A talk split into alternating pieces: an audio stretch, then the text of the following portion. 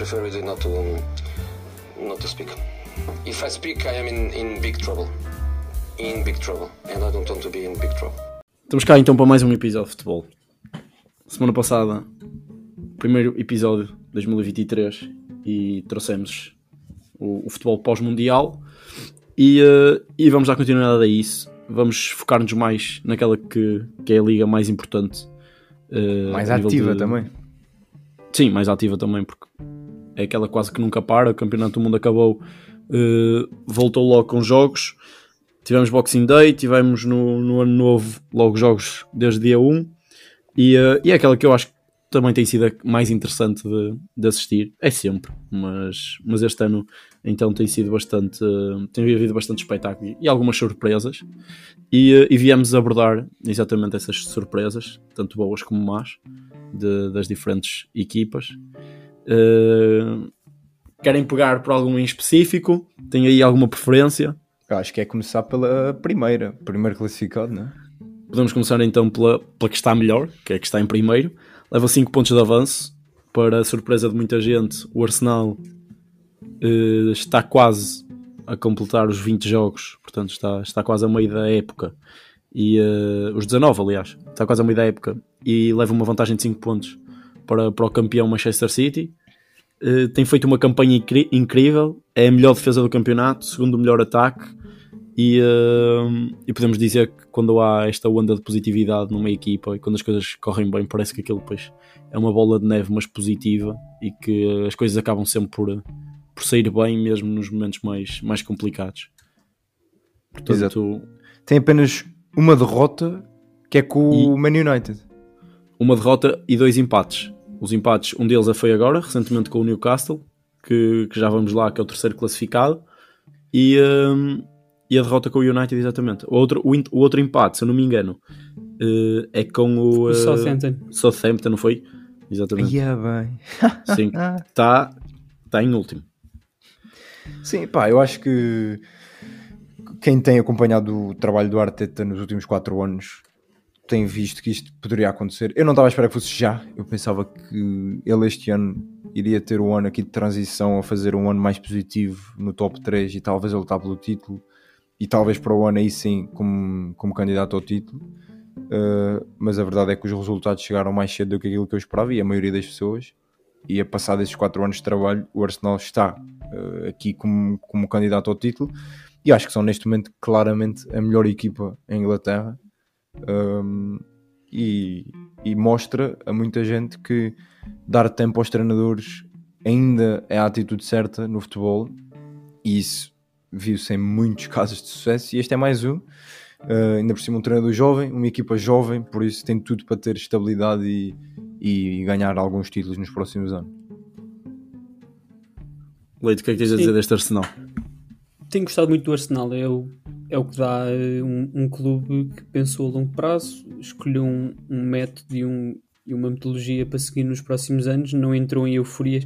Claro que eles naquele primeiro ano do Arte, primeiro ano que foi, foi meia época, conseguiram ganhar uma taça, acho que ganharam a supertaça depois também no ano seguinte, e isso depois facilitou também. Mas depois fizeram uma época em que terminaram também em oitavo.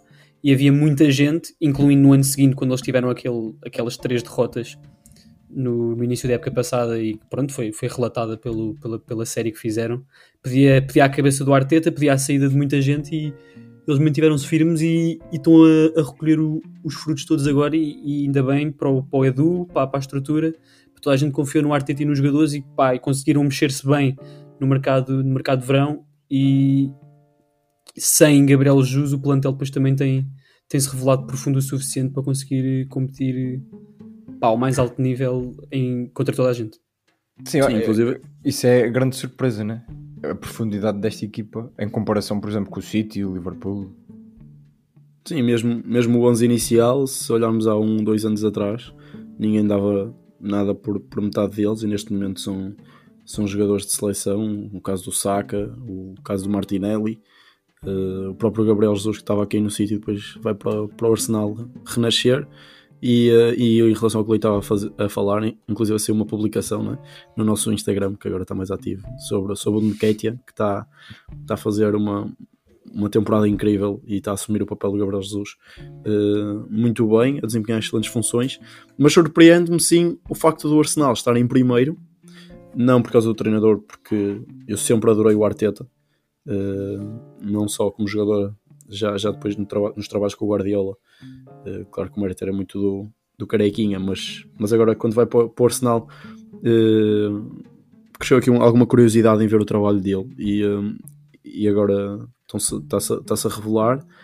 E, e, eu acho que não só muito fruto dele, como do Edu, como estava a dizer o Leite, as contratações foram muito bem delineadas, mas surpreende-me porque o plantel de todo não tem as soluções que, que as outras equipas têm, que, que, os rivais têm. Mas o que é certo é que os jogadores que têm e que, que normalmente jogam ou que contam mais para, para, para a regularidade do, dos jogos uh, têm cumprido exemplarmente as suas funções.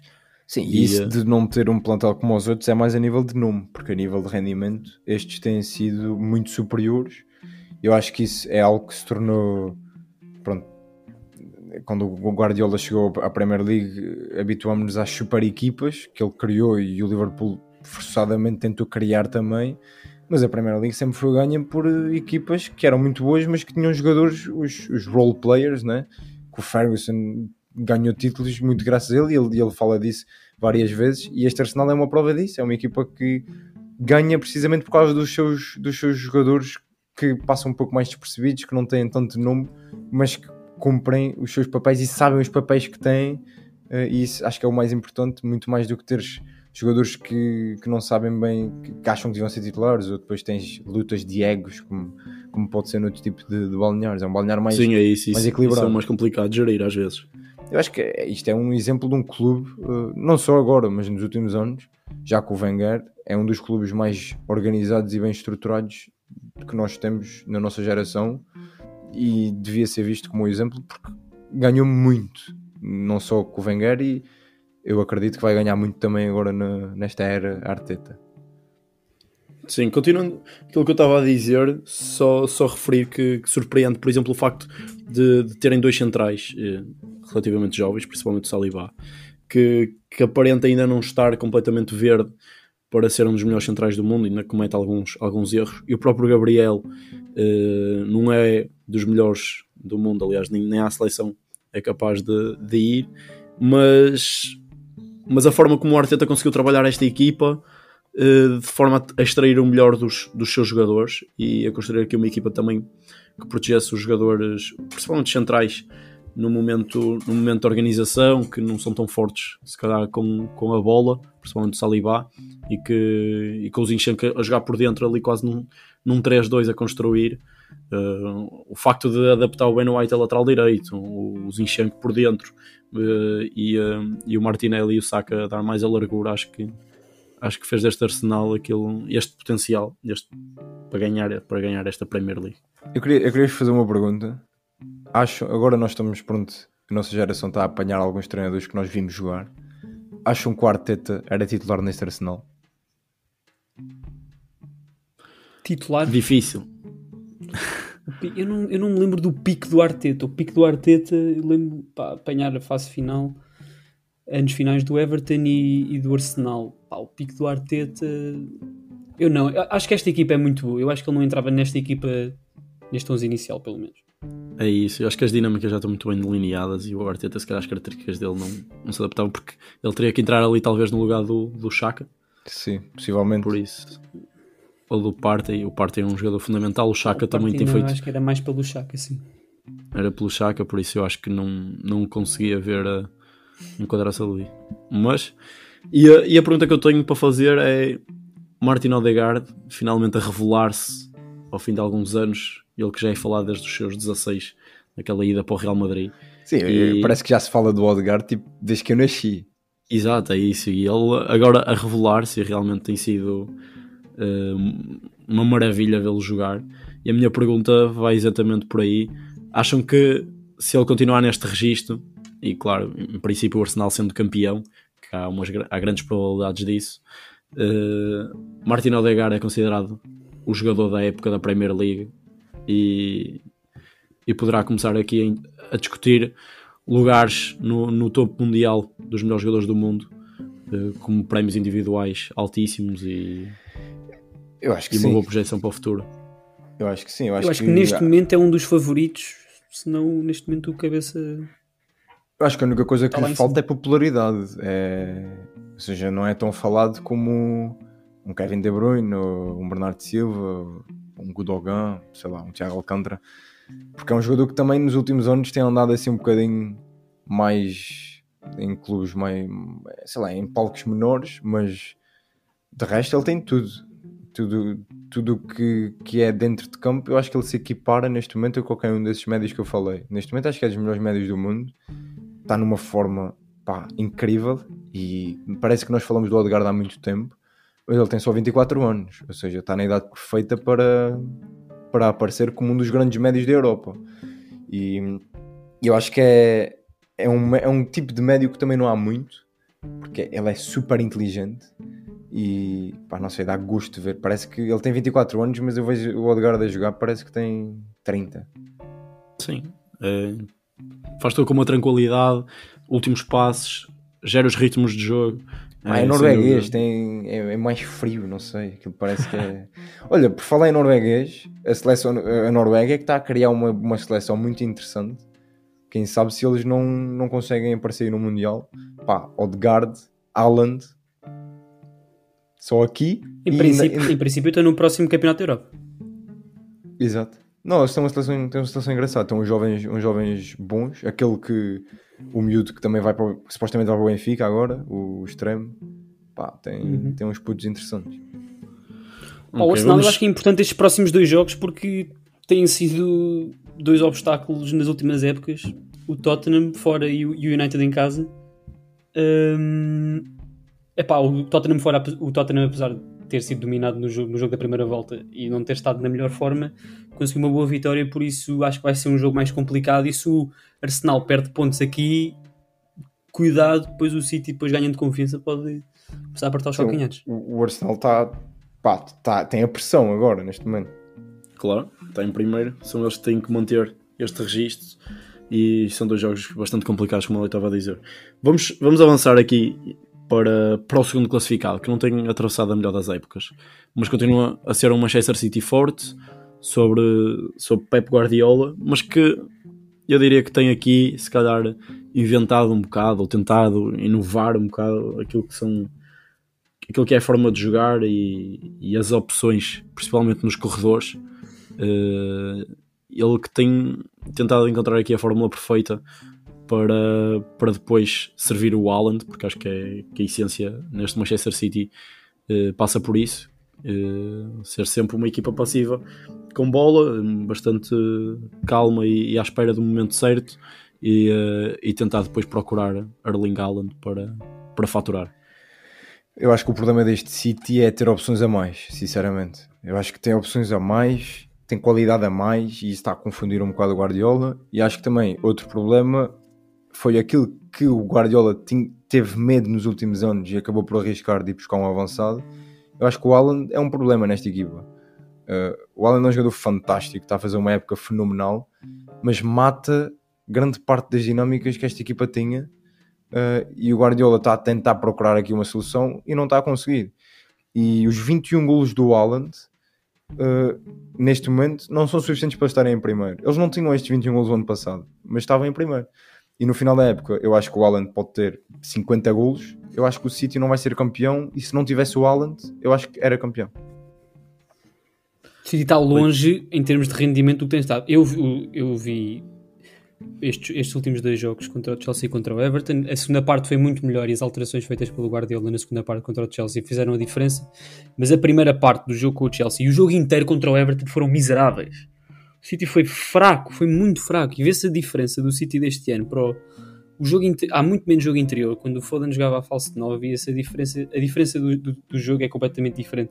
E o Alan estava entre os centrais de- do, do Everton, que pá, por acaso conseguiram fazer um bom jogo. O Tarkovsky e o Cody defensivamente até tem-se revelado ser bons. Por isso, pá, foi muito difícil e o, e o City não teve oportunidade nenhuma neste jogo. Na primeira parte não conseguiu jogar. E portanto, eu acho que está, apesar de tá, individualmente o Alan estar a fazer uma época pá, extraordinária e ordinária quase.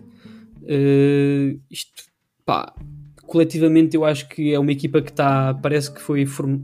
não acho que não foi formada para, para a Liga dos Campeões, mas eu acho que está, está mais direcionada para ter sucesso aí do que no campeonato. E, pá, pelo menos está-se a sentir na, na Premier League. Sim, eu, é eu acho que isso é um problema porque eu acho que essa pressão da Champions está a começar a afetar não só o Guardiola, como o clube, os jogadores, e isso pode afetar não só nas Champions, mas nas outras competições, porque como o Bruno disse, e bem, esta equipa parece que o Guardiola está à procura de uma solução para dar golos ao Haaland, ou seja, para meter a equipa a render à volta do Haaland. Mas ele tem que arranjar uma solução para a equipa ganhar, não para, fazer a equipa render à volta do Haaland.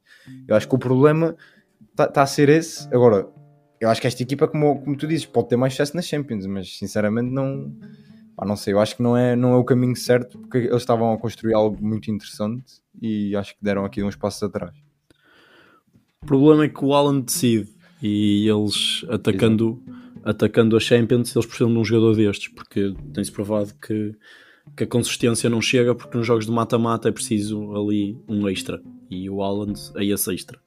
Para isso, é claramente necessário que a equipa mude a forma de jogar. E, e daí se calhar não parecer tão bonito, não parecer o City de há, de há uns tempos, mas acho que o Guardiola neste momento precisa de encontrar aqui outra, outra fórmula e ele está a tentar fazer isso, que é, que é havendo um ponta de lança que não participe tanto nas jogadas e não crie as dinâmicas a que estávamos habituados, eh, de qualquer maneira tentar jogar para que depois, em vez de em 20 oportunidades marcar em 5, se calhar em 15 marcam, marcam as 5 na mesma, em menos oportunidades marcam porque tem ali um jogador que vai finalizar melhor que ninguém, com mais eficácia. E, opa, acho que passou um bocadinho por aí. Agora, sem dúvida que o Arsenal está a fazer uma, uma época extraordinária e, um, e o City não está a fazer uma época horrível, está a fazer abaixo daquelas que tem feito, mas não havendo Arsenal, este Manchester City estava, estaria em primeiro com 4 pontos de avanço, o que seria algo bastante razoável ou aceitável para, para o Manchester City, apesar de, de, daquele futebol que nós estamos à espera não, não estar à vista.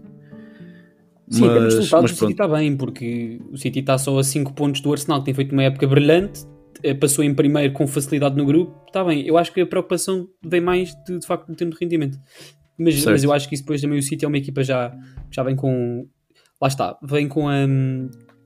Com aquela conferência de imprensa do, do Mourinho, uh, qual é que é a palavra? Vem com a herança de, de vitórias e de sucesso e às vezes falta este falta esse bocadinho que depois o Arsenal pode falhar, por isso, pá, às vezes não é, não é sempre a melhor equipa do, do campeonato que ganha. Por isso, é isso, é isso. Vamos, vamos passar para, para a próxima equipa. Já falamos aqui de uma que está bastante bem, uma que está mais, mais ou menos, estamos à espera de mais, e agora aquela que eu diria que também tem sido a sensação desta Premier League. Uh, uma equipa comandada por Eddie Howe e que tem, tem praticado um futebol bastante bastante apetitivo, bastante. Estão a faltar aqui a palavra, mas, mas algo que, que nós gostamos de ver. Um, um futebol bonito e, uh, e avassalador. Uh, o Newcastle, que se encontra em terceiro lugar da Premier League, uh, vem de dois empates, mas, mas um deles é inclusive é contra o primeiro classificado, contra o Arsenal. E, é equipa... e tem tudo para fazer uma grande temporada. É a equipa com mais empates da Premier League. O Newcastle? Sim, tem 8 empates. Já tem o Newcastle tem uma derrota só e a derrota foi aquele gol nos descontos contra o Liverpool. Teve, teve, portanto, tão a, tiveram a segundos de estarem unbeatable neste momento. Sim, pá, eu acho que acho que este, este projeto Newcastle, quando eles foram comprados e o Newcastle tem passado mal nos últimos anos, os, os adeptos uh, pediram muito uh, esta mudança na, na chefia do clube e quando eles foram comprados pelo, pelo homem, um dos homens mais ricos do mundo, só neste momento o clube mais rico do mundo, toda a gente pensou, pá, o Newcastle em 2, 3 anos está a lutar pela Champions, 6 de estrelas, falou-se no Mbappé, falou-se de, de muitos de disparates. Eu acho que eles fizeram tudo bem feito.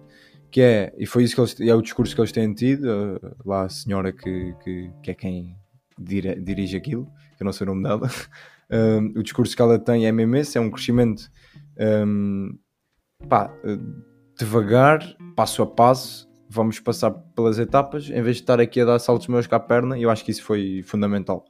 Primeiro, a contratação do Eddie Howe é, é de gênio. Pá, eu, eu, também sou suspeito, que eu gosto muito do Eddie Howe, mas eu acho que na altura falava-se de muitos de nomes assim maiores. Eu acho que o Eddie é uma boa contratação, é um treinador que tem créditos uh, já uh, firmados em Inglaterra e conhece muito bem o futebol inglês.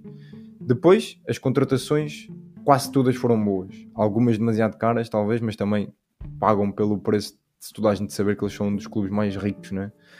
Mas eu acho que este ano nós saiu uma, uma publicação do Eddie Howe no, no Instagram, já que o Bruno fez publicidade também posso. Um, e, e, eles são das equipas que neste momento jogam melhor futebol. E, e aí são, são avassaladores, eles são dominantes no, nos jogos.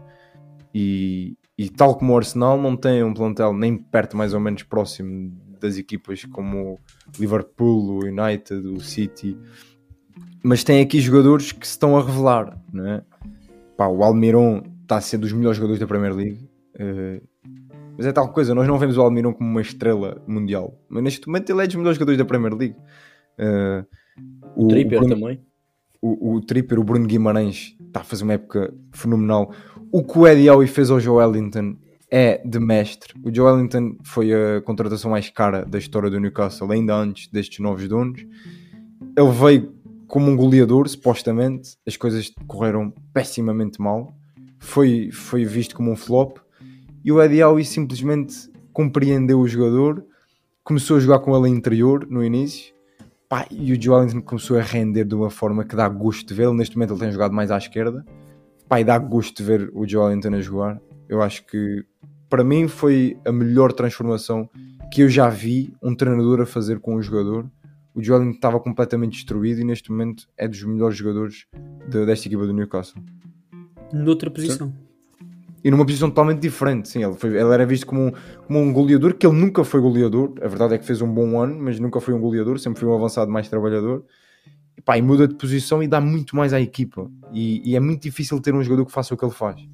Sim, até porque o forte dele e, e, é visível, não, se calhar nem é tanto com bola, é mais naquilo que é uh, o defender e, e, as estatísticas mostram isso. E ele é dos jogadores com mais recuperações de bola por jogo na, na Premier League. Já o ano passado uh, começou a crescer nesse, nesse aspecto, e eu acho que é fundamental também para, para poderem jogar com Longstaff, com Willock uh, onde o suporte depois defensivo ali no meio não é assim tão forte nem agressivo, acho que é importante ter um Joelinton para ajudar esse, esses jogadores mais frágeis no, no momento de defender, uh, para depois soltá-los e libertá-los no, no, momento de ter bola e de, e de organizar o jogo e de gerir uh, os ritmos, portanto. Sim, tu falaste do Trippier, o Trippier é o segundo jogador um, com melhor pontuação uh, no SofaScore do, da Premier League. Sim, o momento é incrível. O Tripper renasceu também, foi um daqueles jogadores que renasceu, que depois de da saída do Tottenham meio que se perdeu ali no, no Atlético e, uh, e agora uh, volta para a Premier League, para o Newcastle, uma transferência um bocado estranha, mas o que é certo é que tem lugares de Champions e está tá a jogar a nível de Champions. Portanto, aliás, ele era titular no Campeonato do Mundo à frente de, de Alexander Arnold e, uh, e de e de outros, e de, de outros laterais ingleses com, com motivo, Kyle né? Walker e, né? e eu queria também falar do Fabian, Fabian Scar que é a nível de pontuação e na minha opinião nesta época possivelmente o melhor central da Premier League e é tal coisa, tem 31 anos uh, e pá, ninguém dava nada por ele se calhar vou continuar a não dar mas a época que ele está a fazer é inacreditável e pronto, é o melhor central a nível de pontuação e na minha opinião é um dos melhores centrais da Premier League neste momento. Um dos melhores desta temporada é esse, é dos melhores da Premier League, já não, já não ah, tanto Mas isto é, tal, isto, isto é, que é, é que eu acho que é o momento, problema é do adepto de futebol. Eu acho que o, o, nós temos que ver quem joga. Não me podem dizer que, que este ano ele não é um dos melhores centrais se ele é quem está a jogar melhor. Uh, e vais-me dizer, ele, ele para o ano não vai fazer uma época igual. Não sabemos? Sim, Sim, não, eu também acho que neste momento há, há, quem esteja a fazer melhores épocas. Agora, o Scar está a fazer uma época bastante acima do nível que, que, que, tem demonstrado e merece o reconhecimento, sem dúvida. E o Dan Burn, o Dan Burn, lateral esquerdo com 1,90m, como é que é possível? Mano, sempre que eu vejo o Newcastle a jogar, eu começo-me a rir. Aquilo, um lateral esquerdo com 1,90m parece o Peter Crouch a jogar lateral esquerdo. Mas é, é, o, é o que permite depois o tripper do outro lado ter a preponderância que tem na equipa e a, e a liberdade que tem no momento com, na, na, na, equipa quando ela tem bola. Portanto, e é um jogador que, apesar de ter 1,90m, é bastante pá, razoável a nível, a nível motor e pá, não é um trapalhão como, como ele nunca tinha sido Ele nunca tinha sido, nunca tinha sido lateral até ao Graham Potter ter experimentado no, no Brighton e aquilo correu muito bem e, e pronto, e agora foi aproveitado pelo Newcastle. O Newcastle está a fazer esta época e fez para aí três contratações este, no verão só e uma delas fez tipo três jogos, foi o Isaac. Porque o. Sim, ainda temos. Foi, ainda o, foi o, o Botman e o, e o Pope. O e o Pope, que têm sido jogadores bastante importantes, e o Isaac, que supostamente também vinha para ser um jogador importante, mas que se lesionou. E, e, e estamos a esquecer disso. Sim, Alexander Isaac e, e Sam Maxima não têm o Isaac por lesão, o Sam Maxima depois da lesão também nunca, nunca voltou à titularidade porque a equipa está com umas dinâmicas e está, está, está, a jogar muito bem, portanto não há justificação para. O Newcastle é, é um rico com mentalidade pobre. Eles, eles, em vez de irem buscar fora, eles estão focados primeiro em fazer render o que eles têm em casa. Pá, isso é o, é o que se deve fazer no futebol. Sim, não é tipo, tem, clubes... tem, tem, é que eu vou fazer o dinheiro. Não, é ok, tem dinheiro, Exato. mas a equipa render bem, vamos com calma. Até porque eles podem aproveitar o dinheiro para conseguir manter esses jogadores lá. E quantos são os clubes que tentam contratar só por contratar para terem melhores jogadores e depois acabam por queimar um jogador que estava a render bem para meter um que veio de fora porque custou muito dinheiro que depois não rende? houve, um, houve um clube em Portugal que fez isso fodeu-se bem. Muito bem. Vamos, vamos avançar para mais uma equipa que está a fazer uma boa época. Uh, está em oitavo lugar neste momento. Estou a falar do Brighton sai Graham Potter, vai para o Chelsea e, uh, e, já vamos lá, equipas que estão a fazer temporadas menos boas. Uh, mas entra da Zerbi e uh, torna ainda mais dinâmica esta equipa e com uma liberdade total do meio campo para a frente, desde jogadores como McAllister, Mitoma, Solly March, eh, agora o aparecimento do miúdo com 18 anos, o Ferguson, o, o próprio Welbeck que, que ultimamente não tem, eh, não tem jogado, está tá lesionado, aliás, e uh, o Sarmiento que também tem aparecido, um jogador que já passou aqui pela, por Portugal, jogou no Benfica, o Pascal Ross que está a fazer uma temporada incrível, portanto, aqui jogadores que não são estrelas, mas a forma como eles se interligam e conseguem jogar uh, fazem este Brighton andar para a frente e ser uma das equipas também mais dom dominantes durante o jogo, durante os 90 minutos. E, uh, e é, é, é, é, interessantíssima a forma como o Bezerbi está a pegar neste Brighton. Pá, sim, eu, eu, eu, acho que o Brighton é a melhor equipa, é o melhor clube na Premier League em nível de recrutamento, não só a nível de, de, de jogadores, e tu mencionaste só alguns deles, uh, mas a nível de treinadores conseguiram sacar o Graham Potter à segunda liga e, e, foram agora buscar um dos treinadores mais citantes do, do continente no, no Deserbi e pá, e quem conhece o Deserbi sabe que o Brighton a partir de agora toda a gente sabia como é que o Brighton ia jogar. A maneira como o, o Deserbi não adapta a equipa ao adversário. Ele tinha uma, uma, uma, identidade muito clara, gosta de convidar o adversário à pressão e é por isso que a equipa defensivamente às vezes é muito instável. E pá, eu acho que ainda há, só entrou agora, mas ainda há muitos passos pela frente até ser, uma, até ser um clube estável e, e até estar no, ao nível e ao, de rendimento que o, que o treinador quer. Mas, mas já, se vê, já se vê algumas lascas disso e os jogadores têm, acho que têm uh, aceitado o, o projeto e a ideia perfeitamente. O Grosso agora está mais, está mais baixo a jogar ao lado do. a jogar naquele, naquele duplo pivô com o Caicedo. Depois temos a ver também como é que o Macalester tem estado fora, vamos ver como é que também entra. Uh, mas o Mitoma tem sido brilhante, o Trossard continua com a forma que tinha na primeira, na primeira volta, o Brighton está safo. Uh, e agora também conseguiram incluir o, o que também foi muito bem contratado, lá está, mais uma pérola, o Colwell, que gosto muito. Está na formação do Chelsea também assim meio perdido, por isso Pá, gosto muito deste clube a nível de, de gestão. Acho que fizeram bem, estavam, estavam seguros na liga, por isso também não, não precisavam de fazer assim um, uma contratação de treinador mais segura para, para, para, procurar se calhar a manutenção a curto prazo para depois evoluir no futuro, por isso isso facilitou a, o processo. Mas acho que tem um, um brilhante futuro e nestes clubes assim, e o Southampton também é um clube que eu gosto do, do, tipo de recrutamento, não têm muitos recursos e acho que têm conseguido trabalhar com o que têm, acho muito melhor do que outros que, têm, que são mais ricos, por isso brilhante. tu falaste só do Trossard e eu acho que ele não vai conseguir manter a forma por um motivo só. Pelo aparecimento de dois jogadores que, que eu acho que poderão ser importantes e dificilmente saem do 11, que é o Mitoma e o Ferguson. São, o Mitoma pá, é um jogador completamente diferenciado naquilo que é a relação com bola e desequilibrar. Uh, é um jogador completamente diferenciado. E o Ferguson que dá coisas diferentes ao Brighton e pode ser aquilo que eles precisam, que é um jogo mais apoiado, um jogo de costas. Uh, Mas o Ferguson é ponta de lança. O, o, o Trossard jogou atrás do avançado no último jogo e teve bastante bem. Não, mas o Trossard também estava a jogar avançado. No, ele chegou a jogar Sim, avançado. Sim, estava a jogar, atrás do Ferguson, da... por isso eu acho que são. Pá, podem coexistir. Não, não. Não, no, o Ferguson é o primeiro jogo que faz como titular e este último jogo. O Trossard tem sido o ponta de lança desde a, desde a lesão do Elbeck e, uh, e é isso que eu. Podem, podem coexistir, sem dúvida, mas o que eu estava a dizer é que acho que eles beneficiam muito com, a, com, com o facto de ser o Ferguson no avançado. Enquanto o Elbeck não estiver, eu acho que vai ser ele a assumir aquele papel pelo, pelo jogo de costas e, e em apoio que ele consegue dar à equipa, que acho que é importante para os outros todos conseguirem ter a, a liberdade e as dinâmicas que têm, têm conseguido. Sim, eu estava a falar mais do Troçar no papel do Sarmiento neste jogo do Everton atrás do avançado. Eu acho que ah, certo, pode, certo. pode. Não, o Troçar não é ponta de lança, nunca nem vi. Sim, sim, mas jogou a ponta de lança depois da saída do Elbeck e eles ainda. O Ferguson ainda não, não estava a jogar, era pois. o Troçar que estava a assumir aquele papel. Era só mais nesse, nesse sentido. E sim, ainda há uma Callister no banco, há lá a Lana que tem jogado também. Portanto, há sempre aqui uma, um, um, um número de jogadores que pode, pode jogar e, uh, e este Brighton continua com a mesma produtividade. Cabral, queres dizer alguma coisa em relação ao Brighton ou podemos avançar para mais uma Não, equipa? é isso, acho que vocês tocaram nos pontos de estúdio. eu sou muito fã do, do Deserbi e estou a gostar do, do trabalho, mas é o colete disso.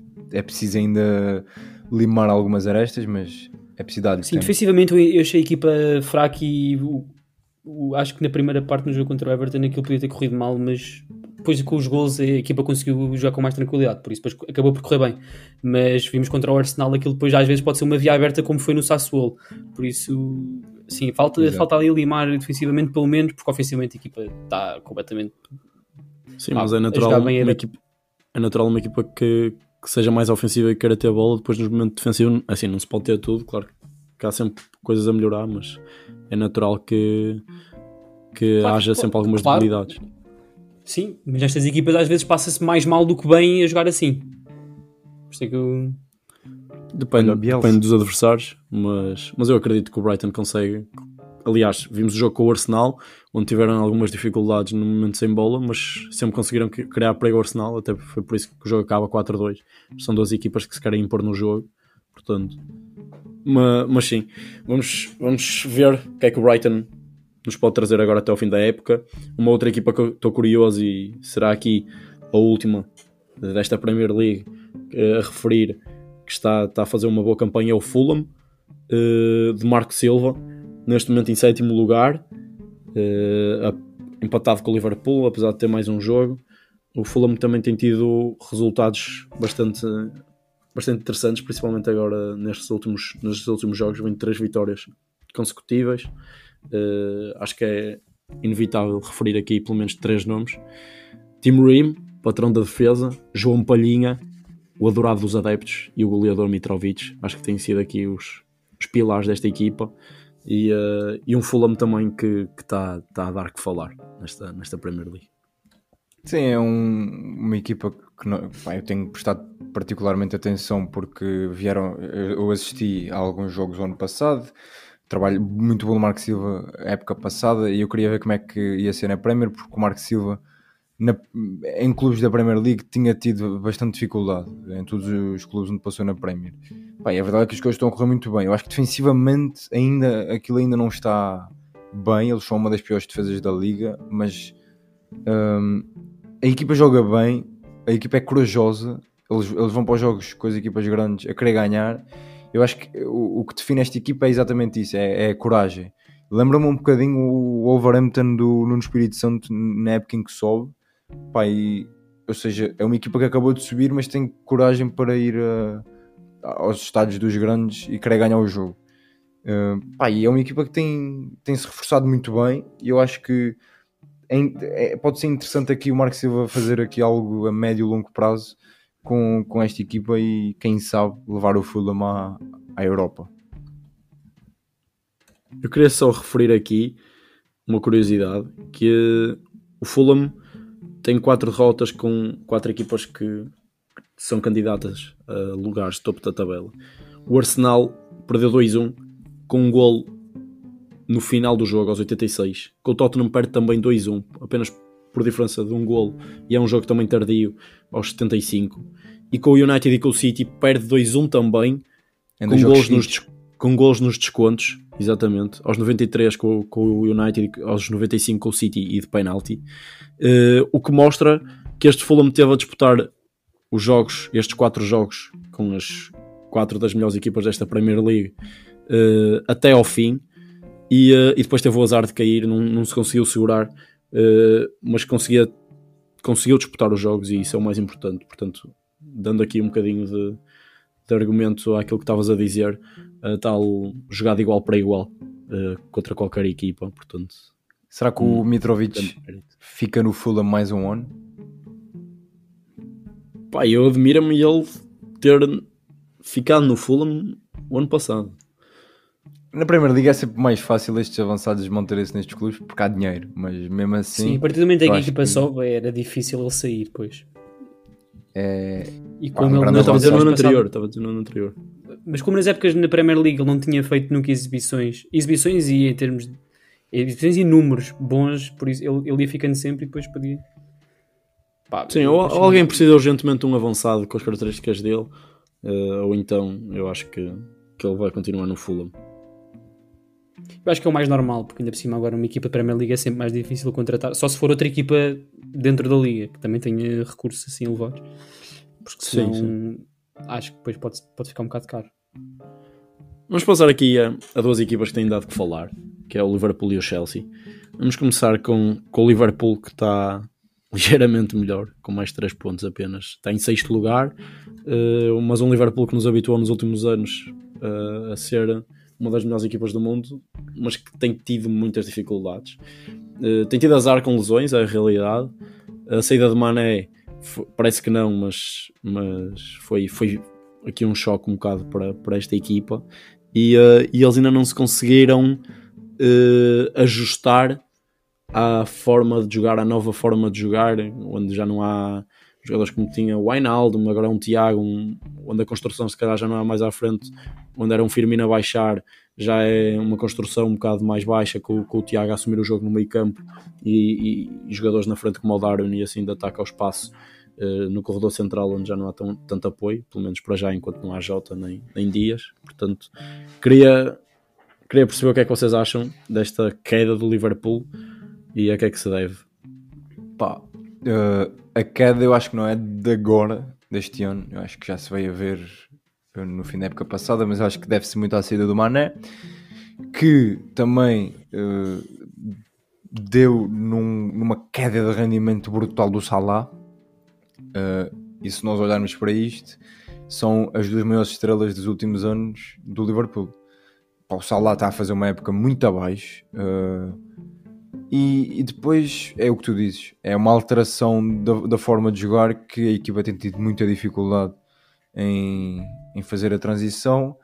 Uh, pá, e, e, não sei, isto está tá complicado porque eles quando parecem, parece que estão a ficar melhores e, e antes do Mundial estavam em, em subida de rendimento, depois voltam a cair e depois têm, têm derrotas muito pesadas, muito, muito estranhas também, jogos em que estão totalmente apagados. Pá, não sei falta aqui. Eu acho que o Gakpo pode ser um excelente reforço para esta equipa. Eu acho que ele pode trazer alguma coisa que falta, mas eu acho que o problema é mais profundo do que um ou dois reforços. Isto é preciso escolher um dos lados. Eu sinto que o Liverpool tinha uma identidade e depois fez aqui uma outra contratação e uma outra movimentação que puxou um bocadinho mais para, para um lado que não era bem essa identidade e eles agora estão ali no meio do, em cima do muro. Eu acho que têm que escolher para onde é que vão, porque pá, jogar com uma mistura de jogadores e mistura de características pode funcionar, mas é, é muito mais difícil. Sim, é isso. O Anderson também tem tido o rendimento que se esperava esta época, o Van Dijk também tem tido abaixo. O Arnold, mas, todas diz... as estrelas têm estado abaixo. Também o Arnold não com... sinto que tem, que tem estado abaixo. Eu acho é que ele tem-se notado mais uh, um Arnold frágil porque o Liverpool se calhar passa mais tempo a defender do que o que passava. Porque antes a pressão era muito forte na frente e, e ultimamente essa primeira pressão tem sido batida e depois acaba por demonstrar as debilidades do Arnold, porque automaticamente fica Sim, mais, sim. É isso. mais à prova. E até porque o Arnold ultimamente tem jogado, quem tem jogado do lado dele também tem sido o Harvey Elliott, que não é a proteção que, É o Arnold tinha no Anderson. O, pá, o Klopp tem tentado mudar, agora tem, tem jogado aquele 4-4-2 com, com aqueles dois extremos falsos, às vezes o Elliott e o, e o Chamberlain, está a tentar também voltar a meter o Salah mais por dentro. Só que a equipa é muito inconsistente, fazem exibições muito boas e depois têm derrotas estúpidas. As derrotas com o Nottingham Forest e com o Leeds são completamente. não fazem sentido. E, termos de exibição e de resultado, e eu acho que o problema é esse. E o Liverpool, por acaso, até acho que achava que iam estar mais para baixo. Estou em sexto, estão ali, uh, não sei a quantos pontos estão na Liga dos Campeões, mas pá, até estão numa posição e acho que o objetivo agora pá, tem que ser assegurar a Liga dos Campeões na próxima época, seja através da, da competição em si da Liga dos Campeões, seja top 4. Sim, isso implica, implica vencer a Liga dos Campeões. Se for pela Liga dos Campeões, implica vencê-la. Sim, e se for pela, pela, pela campeonato estão a 7 pontos, por isso também não estão perto. Sim. Não está Estão fácil. 7 pontos, mas com, men- com menos um jogo. Com menos um jogo do Newcastle Não, em relação ao Newcastle. Com mas o tem os mesmos pontos, mas, mas tem os mesmos jogos com, com, o Newca- com o United, está em quarto. Sim, igual a... Sim, sim, mas o Newcastle também tem 35 e está com mais um jogo, portanto. Se o Liverpool ganha o próximo jogo, fica, fica a 4.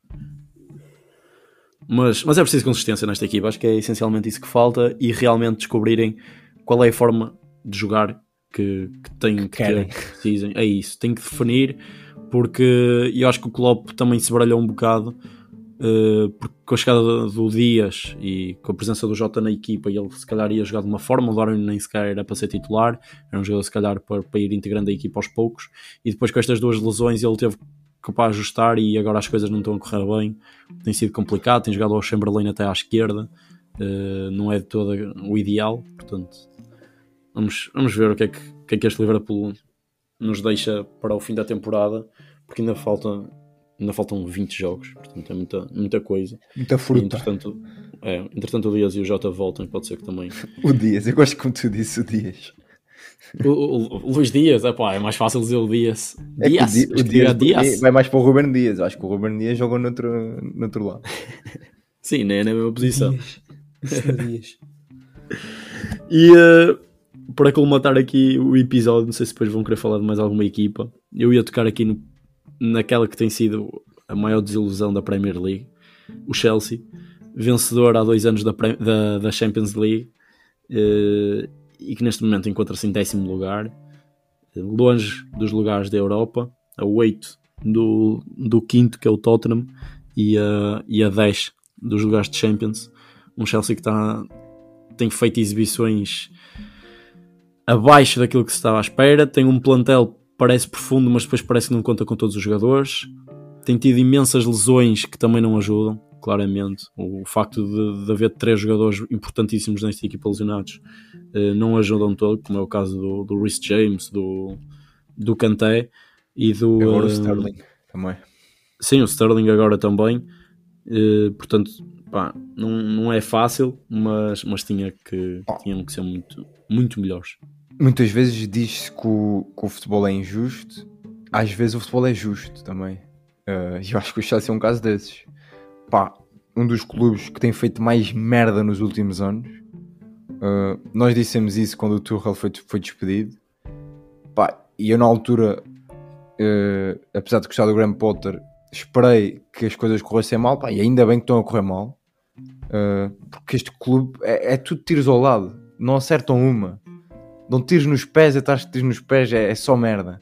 E vão continuar a fazer merda, olha, e estão mais perto de, de descer do que da Champions, e por mim o melhor que lhes acontecer é descer divisão. Pá, é mal eu- demais, é mal demais. É este tipo de clubes que, que destrói o futebol atual e pá, é o oposto daquilo que é um clube bem estruturado e organizado, como é o Arsenal, que por acaso está em primeiro. As coisas não acontecem por acaso. Uh, e o Chelsea não está em décimo por acaso. Isto não é um mau ano. Isto é uma, uma junção de más decisões e uma junção de uma má liderança ou de uma falta de liderança. E, pá, é bem feito. Eu espero que continuem a descer e que, se for possível, deixam de visão. Isto vai dar vídeo para o TikTok. Pá, e eu até, que isto- eu até gostava do Chelsea, gostei muito de quando o Mourinho esteve lá. Ah, mas efetivamente hoje em dia aquilo, está cada, aquilo piorou bastante agora com a entrada do novo dono. Pá, é, é um boneco autêntico. Pá, isto é muito, muito mau. Eu, não, Pá, eu acho que isto nem é- sei é ingrato. que falta ao Chelsea.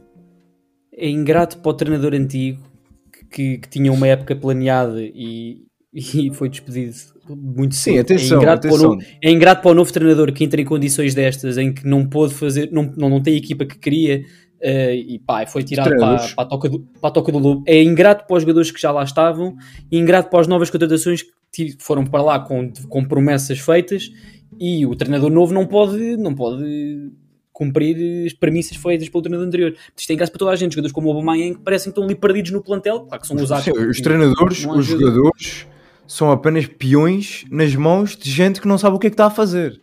E por isso, o problema é que eles é que levam na cabeça, os jogadores e os treinadores é que levam com, com a merda toda. E tem que se lembrar, e nós falamos disso, aquilo que o Tuchel sofreu na mudança de, de dono do, do Chelsea, que andou uh, a treinar num clube que nem tinha autocarro para ir para os jogos, e deram-lhe um pontapé no cu quando as coisas começaram a correr mal, e olha, e olha como é que as coisas estão. Portanto, isto é, é tudo mal feito. Eu nem sei.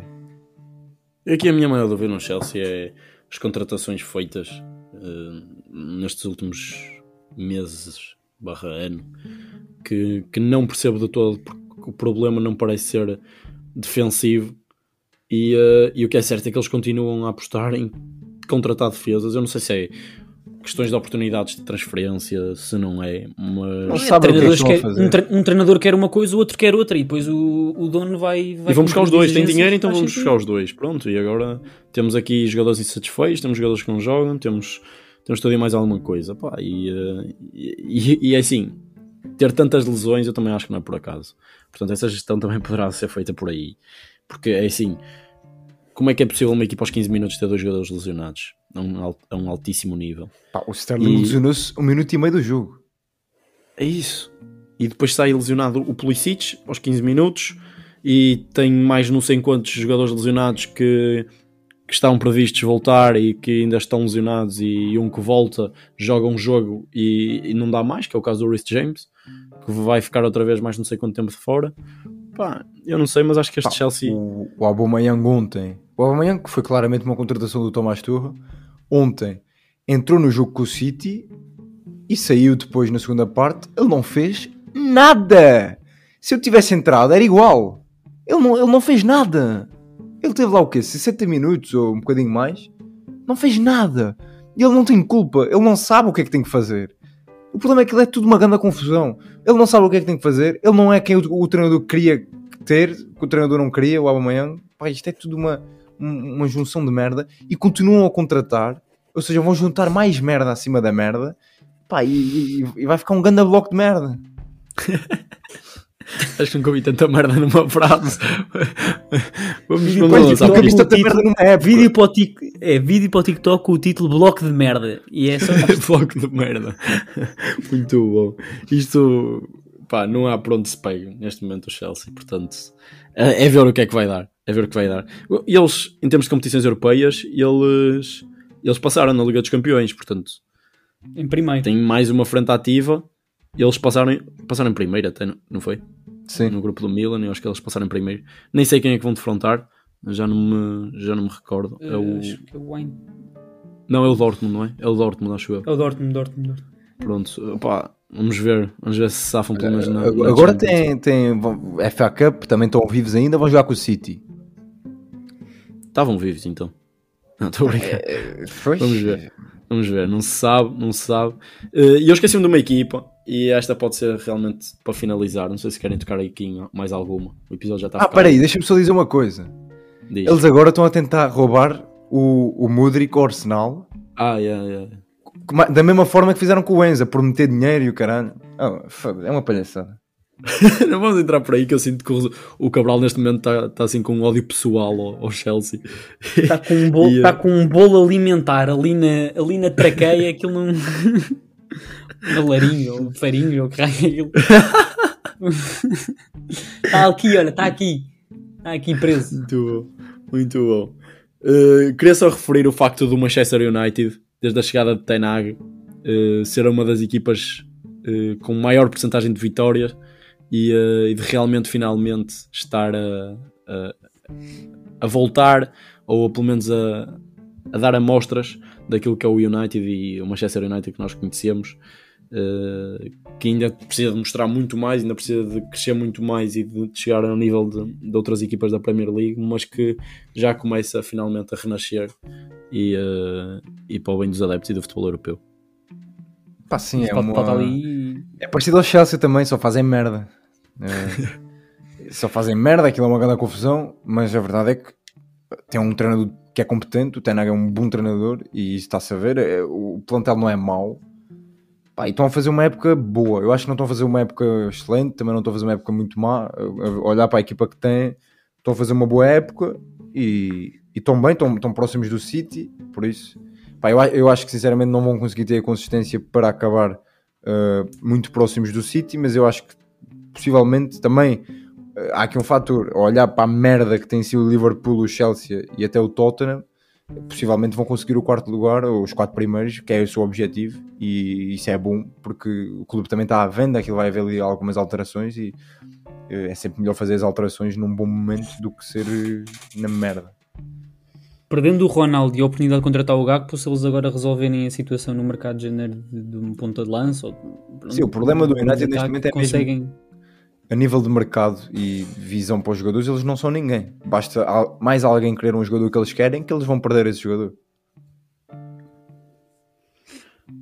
Acho que ainda se vão mexer neste mercado. Ainda novo contratar, avançado, mas- o Ten Hag já mas um disse. jogador para a frente é isso, portanto vamos esperar pela contratação. Nem sei que nomes é que estão em cima da mesa. Pá, agora contrataram o Eh, Butland. O Butland, o guarda-redes, não é? Sim, o Butland. Parece um rabo. Muito O que é isto? A contratação, mano. A contratação parece um rabo, é uma desgraça. Referir, referir só não vai ver. ainda para finalizar o Exato. episódio que Leicester, West Ham, Everton e Wolverhampton, equipas que têm nos últimos anos, o Everton nem tanto, né, mas nos últimos anos as outras três têm até feito campanhas interessantes, têm sempre estado do meio da tabela para cima, O Everton vai Eh, descer. Estão neste momento do meio da tabela para baixo e a, e a Porra, lutar mas- pelos, pelos lugares de manutenção. Uh, portanto, esta O homem diz-me aqui Wolves e, e não mete Everton no mesmo, no mesmo patamar. Eu Não, disse? não. O, o Wolverhampton não vai descer. O Everton vai descer. Ah, ok, Pá, se isto, mante- se, isto, se isto continuar assim, possível. possível. O Lopetegui está a fazer um bom trabalho. O Wolverhampton vai se manter. O Everton, aquilo é, um- é uma merda. Mas já está uma merda há um ano. Pode ser um Era trabalho para de descer o ano passado. só Tiveram aqui a adiar, a adiar. Pá, deixam de uma vez. Olha, quem eu gostei, quem eu estou a gostar agora é do Aston Villa com o Unai Emery. Estou a gostar. Estou Good evening. Acho, acho, acho que vão, vão, vão se safar facilmente, já começam-se a afastar da, da zona de despromoção e acho que vão, vão acabar por fazer uma boa, segunda metade da temporada. Portanto. E eles que, aliás, desde a chegada do Unai Emery, foram, foram duas vitórias contra grandes. Eh, Tottenham e eh, e United, se não me engano. Portanto, Pá, grandes. grandes, pronto. Sim, Pá, é assim. grandes. É assim, estão em quarto e quinto, portanto. Sim, sim, sim, sim. Não, sim, o Unai Emery pá, é muito competente e acho que acho que sim, ele também já merece ter, ter alguma boas épocas em Inglaterra, não só em, em Espanha. Pronto, foi este o nosso episódio de Premier League. Acabou por ficar um bocado longo. Mas é isso. Temos aqui o António Leite desesperado para ir embora. Tem treininho para dar, isso é assim, quem é treinador. eh, Claro, um gajo tem que trabalhar, né? tem que fazer pela vida, portanto. portanto Pá, já, só, já só, só, só deixa-me pedir, pá, vão-nos seguir no Instagram e também no Twitter, se faz favor. Pronto, obrigado. Se faz E favor. no Instagram, no Instagram, no TikTok, em todo lado. Pá, eu já disse, para que é que estás a repetir, ô leite? Foda-se. Não, pá, é repetir para dar ênfase. Para dar ênfase. Eu só ouvi duas, por isso estava, a faltar E eu estou aqui com dois avariados da E cabeça. vem aí o YouTube também. Pronto, já disse. Até logo. Vês? Ah, assim? Ah, e se tiverem a ouvir isto antes das 10 de hoje, nós vamos estar no, no podcast da NBA Portugal. Vá, tchau, tchau. Na Twitch. Na Twitch. Beijinhos.